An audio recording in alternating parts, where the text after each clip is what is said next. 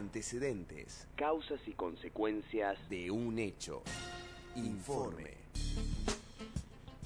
Causas y consecuencias de la quema de los humedales, podría decirse, Nayara. ¿O todavía no? Sí, claro que sí. Ah. Bueno, estábamos hablando antes, retomamos la idea con Sebastián Martínez de la multisectorial de humedales acerca de todo el tratamiento que se viene haciendo de los humedales, la quema, acá en el Delta de Paraná y demás. Y vamos a contar un par de cuestiones que me parecen interesantes acerca del dictamen que se que tuvo lugar. eh, Para aclarar un poquito más, ¿no? Para... Así es, en la Comisión de Recursos Naturales y Conservación del Ambiente Humano. Primeramente, es necesario para que esto llegue a diputados que pase por otras comisiones, que la nombramos, pero ahí por el azar. La Comisión de Agricultura y Ganadería, que como bien decía él, es el lobby que justamente Claro. plantea más resistencia, intereses marítimos, fluviales, pesqueros, portuarios, legislación penal de presupuesto y hacienda. Leonardo Grosso, que fue el que comunicó todo esto, es el que preside lo que es la comunicación entonces de recursos naturales y ambiente. Bien. Entonces, por eso justamente se está pidiendo sesiones extraordinarias, porque pas- falta que justamente los lobbies que son y pisan más fuerte en contra de esto, desde el sector del agroexportador, de la ganadería, de la producción, digamos, Sí, todo lo que sería Sí. concentrado ahí. eh, que está en contra de todo esto, es lo que lo, lo viene cajoneando. Y también, lo interesante de esto es que es una síntesis, básicamente, de todos los proyectos que se fueron presentando a lo largo del año, ¿no? De, digamos, una síntesis del proyecto del FIT, de Frente de Todos, de la UCR incluso, de un montón de proyectos que pudieron conjugar eh, en relación a lo que es esto. Hay un par de puntos que me parece interesante nombrar. Eh, bueno, primeramente que desde la Red Nacional de Humedales piden que se mantenga el dictamen en comisión porque puede no mantenerse Claro. y que sea una plenaria de, comi- de las comisiones restantes urgentemente también. De vuelta, agricultura y ganadería, intereses marítimos, presupuesto. Eh, también se va a crear un inventario nacional de humedales, lo que va a funcionar como una especie de herramienta de información eh, y la confección de este inventario particular no tiene que extenderse más allá de los dos años de la sanción. Es decir, se sanciona la ley, en esos dos años, ni más ni menos, tiene que existir este inventario y cada cinco años se Claro. tiene que renovar.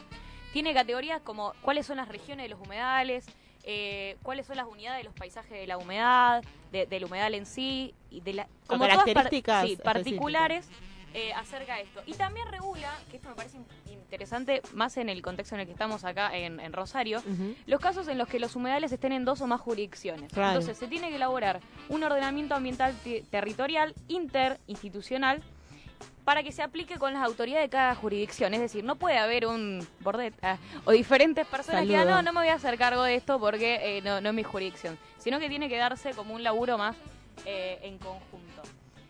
Y en presupuesto, diga- o sea, Santa Fe no está lejos del presupuesto que se va a dar nacionalmente porque está un poquito pobre también. Las asignaciones para lo que es el Fondo Nacional de Humedales tienen que, aunque sea del presupuesto nacional, formar parte del 0,3%.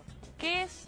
Pero teniendo en cuenta lo que es también la importancia que tienen los humedales para todo lo que es la prevención de eh, inundaciones, que funcionan básicamente como lo que es el, el poder mantener el ecosistema y demás, es, es como como que falta ahí. Podría ser un poco más generoso. Pod- Podríamos ser un poco más generosos. Podría decirse. Eh, tal cual. Pero me parece que hay un dato que es lo que se viene hablando mucho y acerca de esto de, de tenerlo como sujeto de derecho, que el objetivo, dicen, es la protección ambiental para la preservación, restauración, uso racional, resguardando su integridad ecológica. Es esto de pensarlo como un algo que es sumamente necesario para nosotros vivir, digamos, eh, en sociedad. ¿No? Claro, dar ese paso a que deje de ser, como decía Sebastián en la entrevista, una cuestión de jóvenes ecologistas, una cosa minimizada y dar ese salto Sí, de calidad. porque siempre todo lo que tenga que ver con considerar al ambiente como sujeto de derecho, a sos un hippie, y en realidad no, una cuestión que nos interpela a- Claro. a, a todos y todas lo- los ciudadanos como tal. Y voy a ir con este minutito que me queda acá, voy a correr. Sí, sí, ten, ten, ten, ten, ten. A los trotes. Con, con lo que son las sanciones, que me parece uno de los Las sanciones. más fundamentales. Eh, justamente el proyecto dispone de un régimen penal que va a condenar a prisión de 2 a 6 años al que envenene, adultere, incendie, emita radiaciones o ruidos, arroje contaminante en el suelo, atmósfera o agua. Porque esto también es importante. Los que fumigan, por ejemplo, que hay casos en Ramallo, que esto es otro tema, pero pueden haber fumigaciones en ese tipo de áreas o demás que comprendan humedales, también van a ser penados. Que esto me parece que va de la mano con basta de multas económicas, Claro, porque sí, sí. En general los que hacen esto tienen plata, justamente. Claro. Entonces tiene que ver con una sanción, una sanción, uh, me re, una sanción, Una ay, sanción. que sea un poco más profunda. Y también si una persona justamente invade, usurpa, sé que, bueno, todo lo que tiene que ver con eh, romper al humedal, que también está legalmente protegido, Protegido. va a ser sancionada. Y si deriva en la muerte de alguna persona, la condena va a ser de 10 a 25 años de reclusión o de prisión. Y si también alguna acción tiene que ver con la decisión de una persona jurídica, las penas previstas van a aplicarse a directores, gerentes, miembros del consejo y demás que estén involucrados. Entonces, acá tiene que ver un poco con eh, poder ir en contra de todas estas personas de poder que suelen estar eh, involucrados en esto. Pueden ir a verlo, está la información en todos lados, como hay un poquito de detalle acerca de, de todo esto que es, pero falta y mucho, así que vamos a ir metiéndole. Vamos a seguir hablando de todo lo que es los humedales. Lautaro me hizo así como que me quería decir algo y no me... No, que en la Comisión de Agricultura que estaba Ajá. viendo entre las más complicadas de, de todas es Agricultura sin duda, Claro.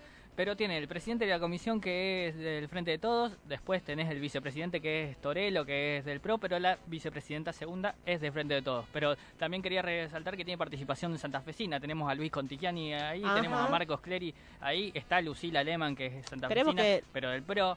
eh, está ahí la batalla como para que haya influencia santafesina eh, en ese en esa primera persona, digamos. Así que atentas acá y aten- atentos eh, a cómo avanza toda esta cuestión de los humedales que eh, está, aunque pa- pa- pareciera que no, pero está más este más acrecentado hoy en día, ¿no? Como que se siente más el humo, se siente más de todo y está más Sí, en boca de, Claro, y viene hace tanto también. Claro, porque viene esto, eso hay que entenderlo, no es, no es de ahora. Las quemas vienen hace un montón, entonces es hora de que Lo que está bueno- laburar, ¿no? No está buena las quemas, pero lo que está bueno es que se está hablando más y se está tratando más eh, políticamente. Así que eh, vaya, busque la información, eh, eh, Google, eh, de, de humedal. Nosotros nos vamos porque ya está. Fui yo misma al Google. Fui yo misma a Google y busqué humedales. Gracias, Nayara Bonori.